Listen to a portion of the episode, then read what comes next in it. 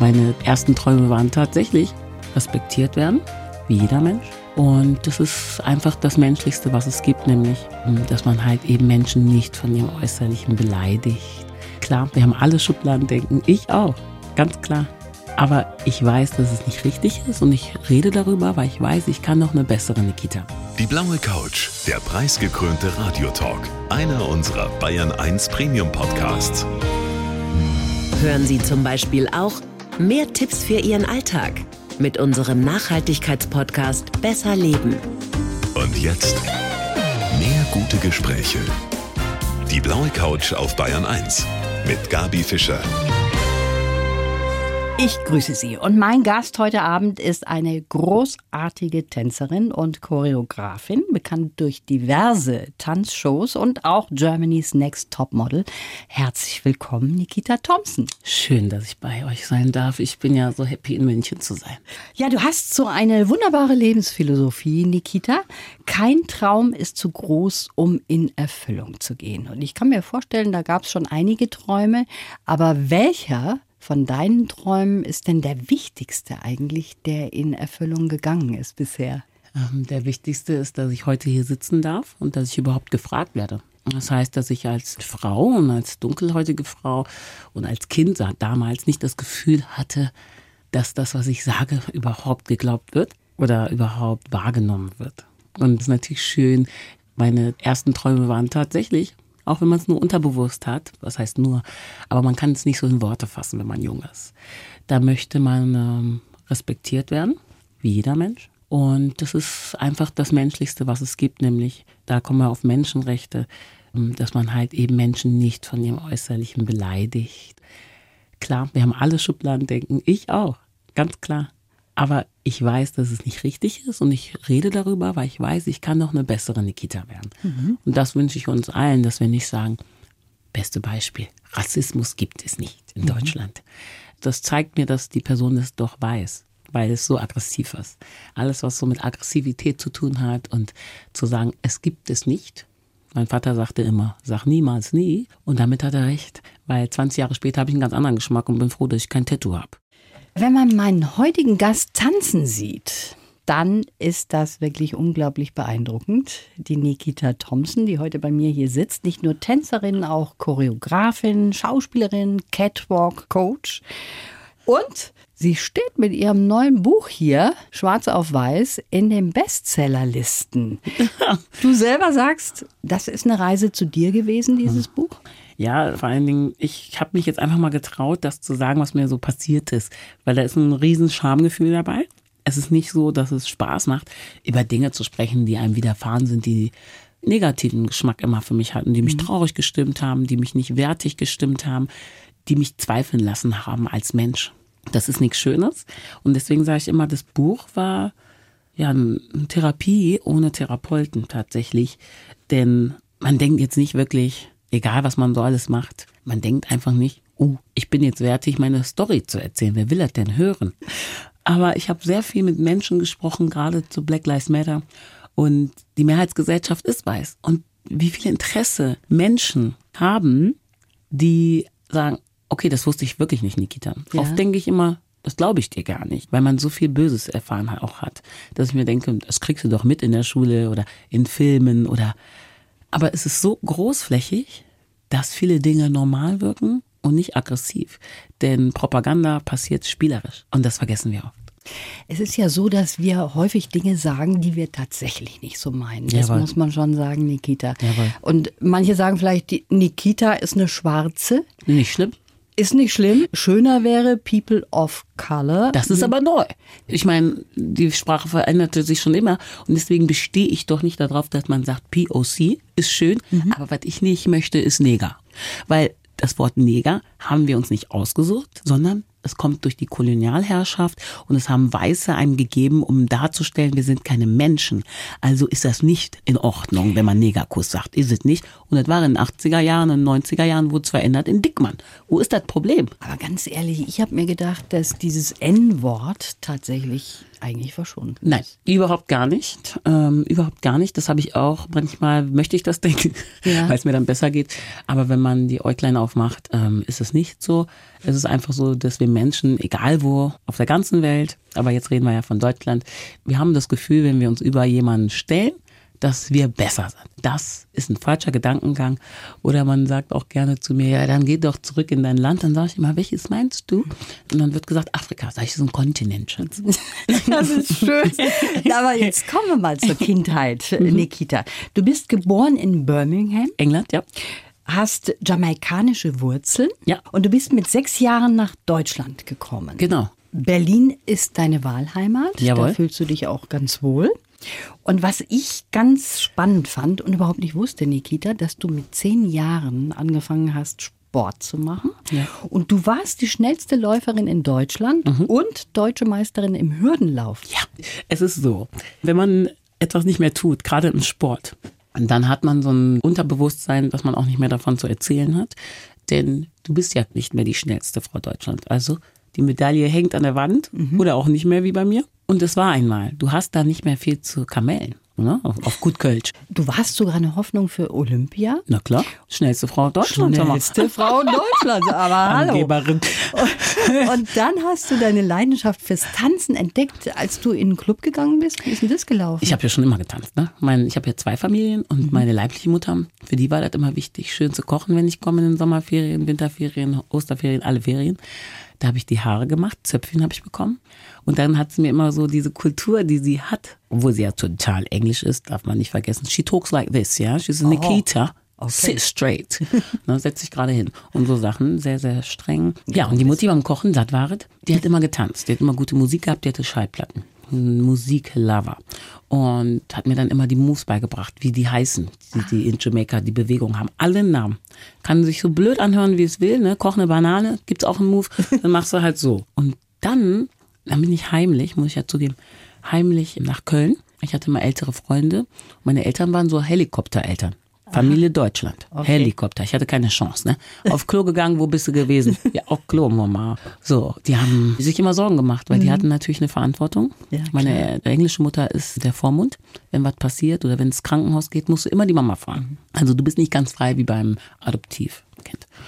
Und dann war ich im Neuschwanstein in Köln. Und das war kein Museum, wie man denken mag, Neuschwanstein, nein. Es war ein Club. Ja, das war die Erleuchtung. Da waren ja Mädels, die sahen ja aus wie ich. Die hatten Okay. die gleichen Haare, Zöpfchen. Wenn man sich vorstellt, man ist in der Schule und man sieht niemanden, der aussieht wie man selbst, ist es ganz schön komisch. Aber trotzdem hat dann niemand gesagt, nee, mach das nicht, Nikita. Bleib beim Sport. Das ist doch deine Zukunft, das ist was Tolles. Naja, meine Helikoptereltern, Deutschland, der Papa, ne, bergisches Land, muss man sich vorstellen, großgewachsener weißer Mann mit einem Igel, graue Haare, super adrett, mit, mit der Pfeife im Hals. Immer die Pfeife, die war immer da. Und er sagte dann, wo ich irgendwann zugegeben habe, und ich wusste nicht, wie ich anfangen soll, aber irgendwo fängt man an, gerade als Teenager und sagt, Papa, ich möchte das mit dem Sport, das liebe ich nicht mehr so, das will ich nicht mehr machen. Du hab so um den heißen Brei gesprochen und sagte, was meinst du denn? Willst du aufhören mit dem Sport? Und es waren nie so Eltern, die mich gedrängt haben. Ich habe mich selber gedrängt. Ich habe viel geweint und das ging ihm auch gegen den Strich. Wenn ich mal nicht gewonnen habe, sagt er, du musst auch mal verlieren können wieder. Dann hören wir auf mit dem Sport. Also nicht denken, dass die Eltern das immer sind, sondern Kinder haben selber ein, so einen Willenskraft. Wir unterschätzen Kinder. Und der sagte dann eiskalt, wo ich gesagt habe, Tänzerin. Er ist ja fast erstickt an seinem, Pfeife? an der Pfeife, du. und sagte, was, du willst eine Stripperin werden? Ich wusste gar nicht, was er will. Ich Ja. wusste nicht genau, was ist Strippen. Ich konnte mir nur so vorstellen, dass, so wie er es gesagt hat, das muss nackig sein. Und dann habe ich ihn angeguckt, weil ich war ein Vaterkind. Ich habe so eine krasse Bindung zu meinem Papa gehabt, der ist jetzt im Himmel. Dann kann ich ja gleich ausziehen.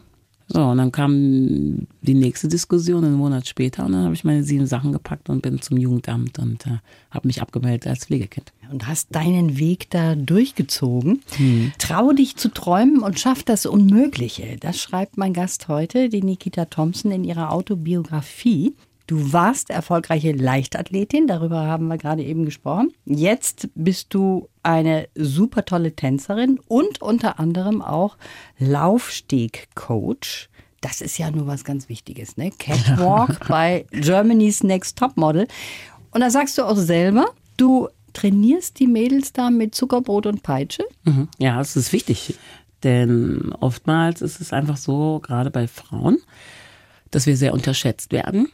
Und dementsprechend möchte ich nicht, dass sie das Gefühl haben, oh, das Leben ist ein Casting. Das ist nämlich nicht so. Und das bringe ich den Mädels bei, dass ich denen sage, hey, es ist schön, dass ihr jetzt hier seid. Aber das Leben hört hier jetzt nicht auf. Und es ist auch nicht der Anfang. Und kannst du da so richtig streng auch sein mit Ich denen? muss, ich muss, weil das sind 20 Frauen.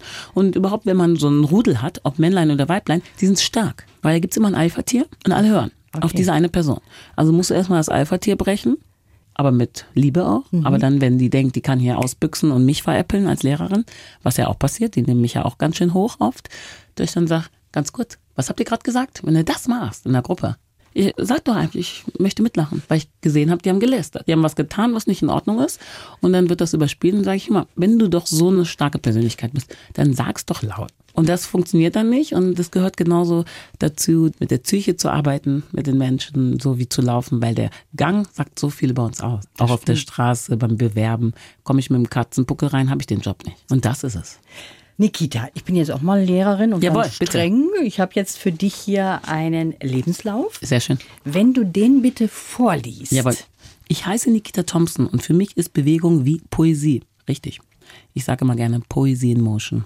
In meinem Leben habe ich schon viele Hürden genommen, die ganz echten auf dem Sportplatz in meiner Zeit als erfolgreiche Leichtathletin.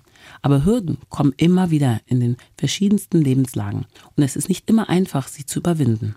Meine Erfahrung möchte ich an andere weitergeben, wie wir es schaffen, ein selbstbestimmtes Leben mit Wertschätzung und Empathie zu führen. Oh, wunderbar.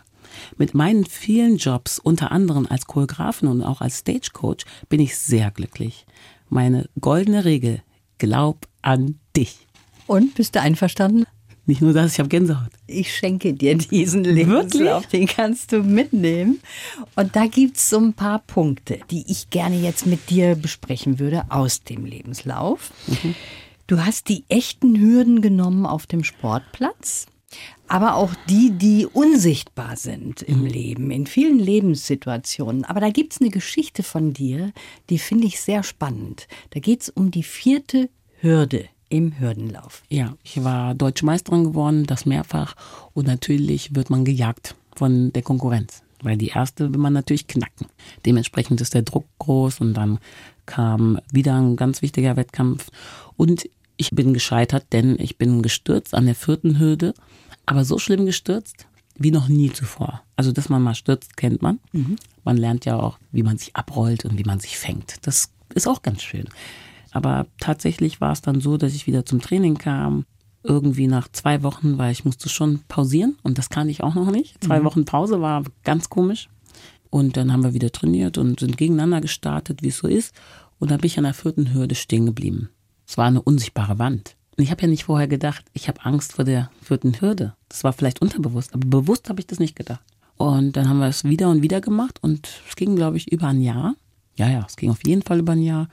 Und ich habe es nicht geschafft. Man muss sich vorstellen, man fährt zum Wettkampf, Mama, Papa kommen mit, alle sind gespannt und man bleibt vor der Hürde stehen. Und dann hat mein Trainer irgendwann gesagt, der Willi Schmidt, der ist jetzt 82, auch ein guter Kumpel, der sagte, Kind, du musst jetzt mal anfangen zu visualisieren. Wenn du ins Bett heute Abend gehst, stellst du dir vor, wie du aufwachst, wie du dich wäschst, wie du die Tasche packst, wie du deinen Glücksbringer einpackst, wie alle High Five sagen, wie du zum Stadion kommst, wir sind ja mal weit gefahren, wie du dich warm machst, also alle Stationen. Super anstrengend, weil man denkt, so, was soll das? Und dann gehst du in den Startblock. Und dann bin ich gestartet und habe mir auch natürlich visualisiert.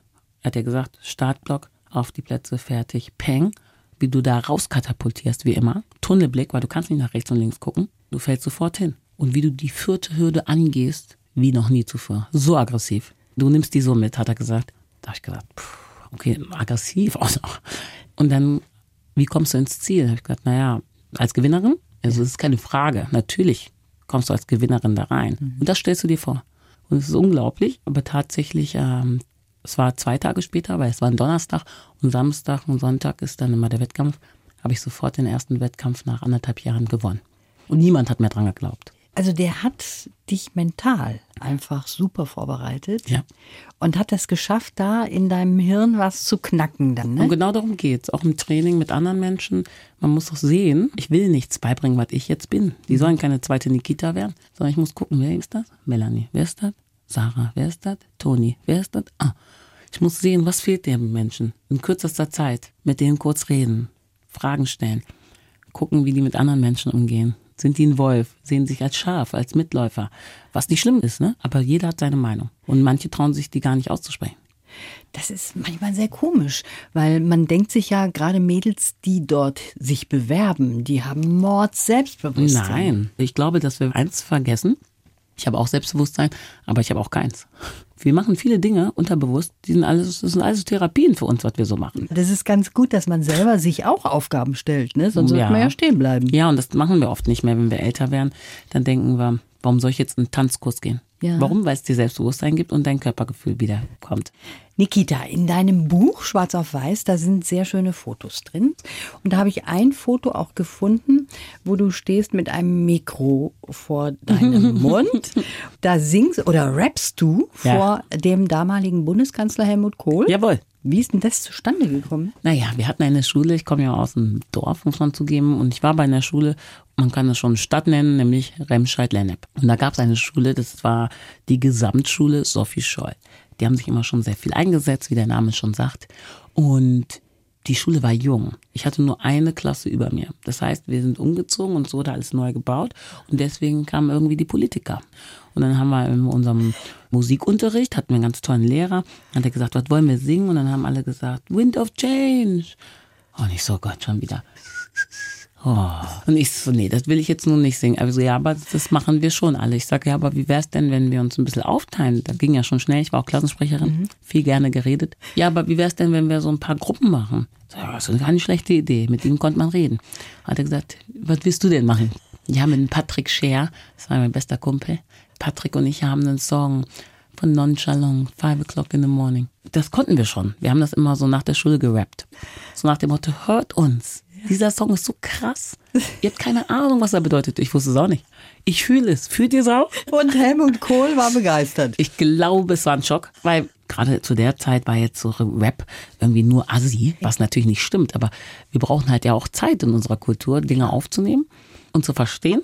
Und wir wurden natürlich abgestempelt. Also wenn ich mich sehe, lache ich mich weg und denke mir, cool, dass du es gemacht hast, weil ich war da schon so selbstverständlich selbstbewusst. Ich finde es super, dass du dich auch durchgesetzt hast. Ich habe gesagt, können wir nicht mal ein paar Songs und verschiedene, nicht immer gleiche Genre hier. Ja, sehr tricky auch. Ich freue mich, dass du heute da bist.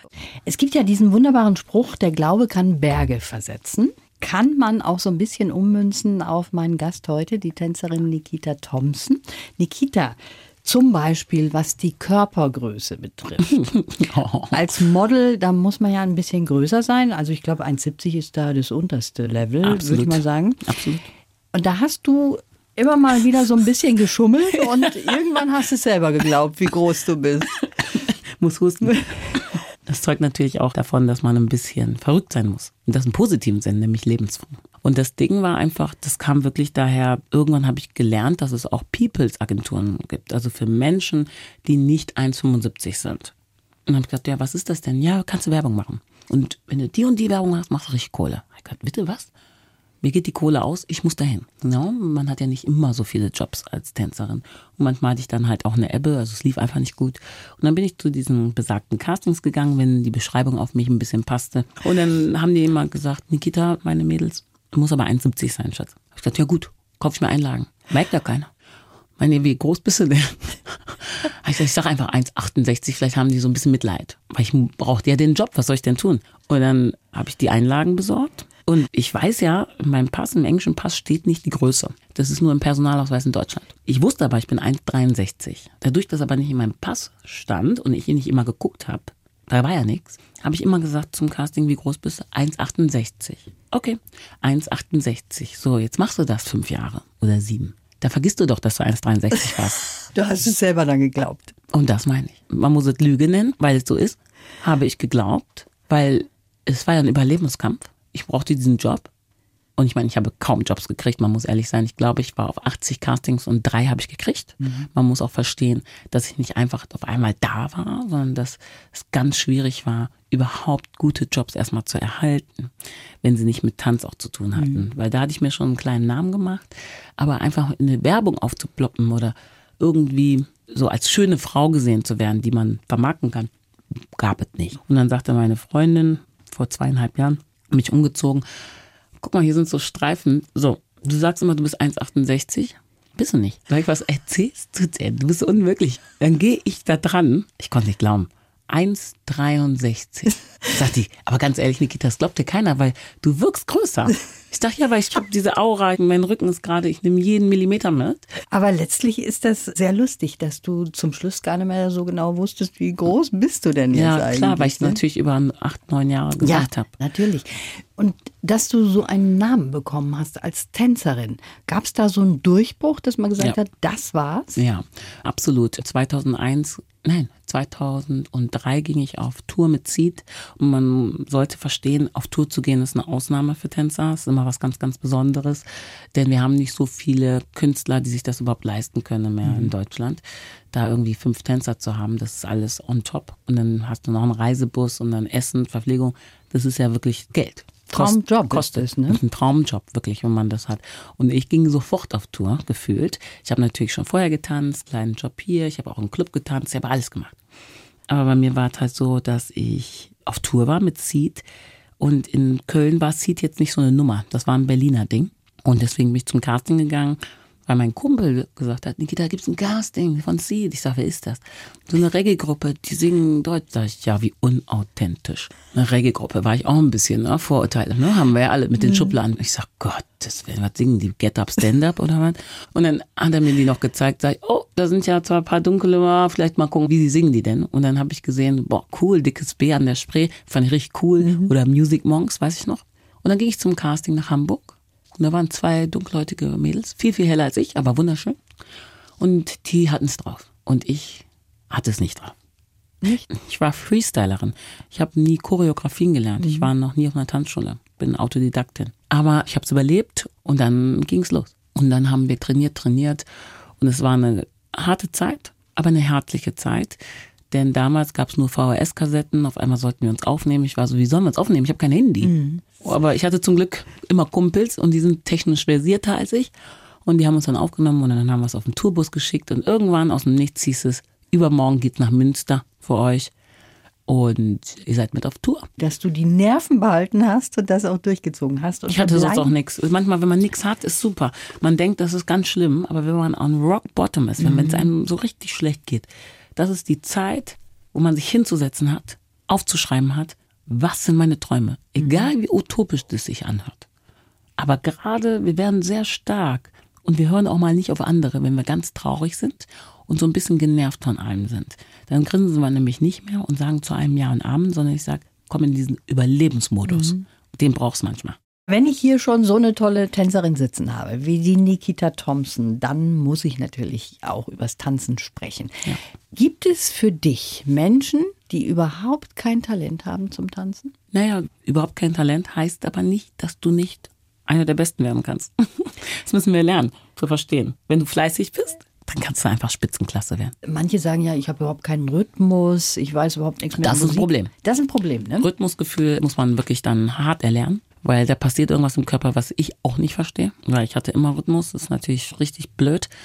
Aber das ist Übung, aber es ist zum Verzweifeln.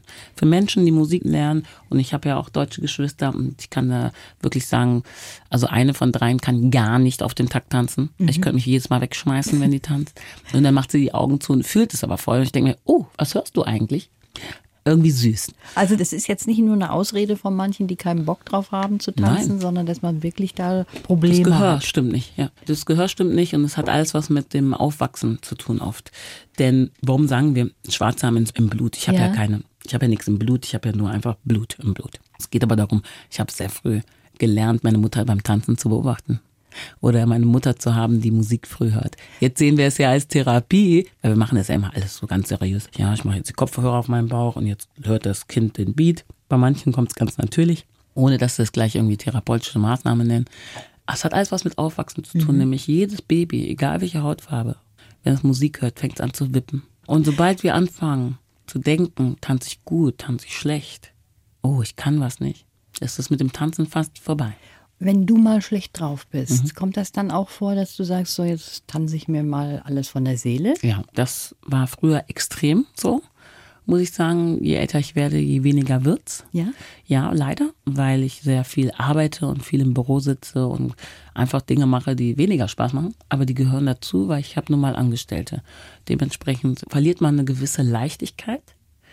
Und wenn ich mir vorstelle, ich hätte gar nicht getanzt und ich wäre sofort in einen Beruf gegangen, wo ich sitze, vielleicht mein Chef mich triezt, mir Feuer unterm Pöppis macht, ich in dem Büro bin, meine Meinung zählt gar nicht, dann verstehe ich auch, wie schwer es ist für Menschen, mal loszulassen. Weil das Loslassen haben viele überhaupt gar nicht gelernt, weil das nicht zur Kultur gehört. Wir sollen ja funktionieren. Und das Tanzen macht aber ganz viel. Wenn man traurig ist und auch wenn man glücklich ist, ist es ein Mittel, dich selber zu verkörpern. Wer bin ich überhaupt? Und egal wie witzig es aussieht, weil wir sind nicht alles Beyoncés, müssen wir aber auch nicht sein. Wäre ja schade. Die hat ja auch hart trainiert. Wir sind aber Menschen. Wir brauchen Futter für unsere Seele. Nicht nur Essen in diesem Sinne, sondern Futter, uns Gutes zu tun. Also heißt, wenn ich jetzt immer sage, ich brauche Wellness, ich brauche Wellness, der Körper, der wird das nicht benutzen als Wellness. Wenn du den ganzen Tag rumliegst und nichts machst, dann ist es kein Wellness. Wenn du deinen Körper angestrengt hast und dann Wellness machst, dann versteht dein Körper abschalten, weil du dich ja gerade angestrengt hast. Ne? Das fühlt sich dann auch an wie so ein Ritterschlag. Wenn du länger nicht tanzt, merkst du das dann sofort? Musst du Ja. dann wieder neu anfangen oder mehr Nein. trainieren? Das ist natürlich einmal auch eine Kopfsache. Es geht in die Psyche, dass man, wenn man etwas länger nicht tut, dass man denkt, man kann es gar nicht mehr, weil man ja mal so gut war. Das haben wir in allen Sachen. Und wenn ich anfange zu schreiben, meine Schrift sieht unmöglich aus, weil ich so viel tippe, anstatt wirklich Briefe zu schreiben. Das ist wirklich ähm, etwas, wo ich auch immer sehr, sehr traurig werde und an mir zweifle als Künstlerin. So wirklich depressiv schon bin gefühlt, weil ich das Gefühl habe, ich kriege die Choreografie für den zum Beispiel vor kurzem im Friedrichstadtpalast. Das ist natürlich ein Druck. Ich will da so eine Leistung erbringen, dass die Leute sagen, auch international, wer hat dieses Stück choreografiert? Und ich weiß, man wird bewertet. Und ich weiß, das ist eine ganz tolle Möglichkeit, im Friedrichstadtpalast stattzufinden, als Autodidaktin, als Choreografin, die es nicht in der Tanzschule gelernt hat, sondern ihren ganz eigenen Stil hat. Und man wird immer verunsichert, wenn man anders ist. Also das heißt, wenn ich Choreos gemacht habe, haben viele, viele Profis gesagt, hinter meinem Rücken, was ist das denn für ein Kokolores? Ich kann ja noch nicht mal das und das und das. Also es wurde eher als was Schlechtes gesehen. Und dann hat meine Mutter zu mir gesagt, Nikita, wenn du dir ein Bild anguckst und wir gehen zum Museum, machst dir Gedanken, ob er eine Ausbildung gemacht hat oder nicht? Sag ich, nee, ich guck mir nur das Bild an. Lass die alle erzählen und du haust rein. Und das hat mich aber immer sehr traurig gestimmt, weil ich irgendwie nie dazugehöre. Ja, ich gehöre nicht zu den ausgebildeten Tänzern. Das ist schwer. Total komisch, weil du hast dich so bewiesen doch ja, schon. aber es ist auch irgendwie, man findet doch immer Ausreden, warum jemand was geschafft hat. Weil man hat seinen Weg gemacht und dieser Weg ist auch hart, wenn du die ganze Zeit Ballettunterricht genommen hast und die kommt da, die Alte, kommt und tanzt für Seed oder hier ist ein bisschen lauter. Die hat das doch nur gekriegt, weil die so eine große Klappe hat. Ne? Ist dann so die Sicht. Ich verstehe es ja. Aber so ist es nicht. Ich habe ja auch trainiert und oft ist es so, wenn du Autodidaktin bist, musst du länger trainieren, denn keiner sagt dir, was richtig und falsch ist. Ein Lehrer, wenn ich einen Lehrer nachtanze, weiß ich schon die Lösung. Aber ich habe meine eigene Note nicht, das vergessen die Leute, weil ich tanze natürlich wie mein Lehrer. Die Technik sieht aus wie er, die Handbewegung ist gleich.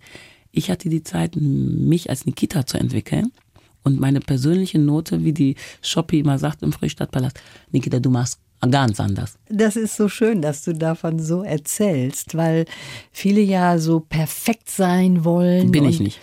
Man muss auch nicht perfekt sein. Aber das war perfekt, dass du heute hier auf der blauen Couch warst. Vielen Dank dafür, Nikita, und ich wünsche dir alles Gute. Ich habe zu danken, das äh, kam mir ein bisschen kurz vor, aber Mensch, ich bin ja auch eine Schnattertante und deswegen muss ich mich auch bedanken und auch den Zuhörern Hallo sagen und auf Wiedersehen. Die Bayern 1 Premium Podcasts. Zu jeder Zeit, an jedem Ort. In der ARD Audiothek und auf bayern1.de. Bayern 1 gehört ins Leben.